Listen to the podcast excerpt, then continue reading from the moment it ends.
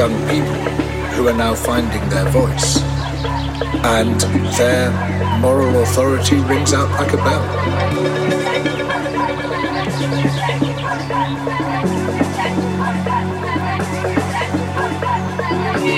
My sign says save the polar bears.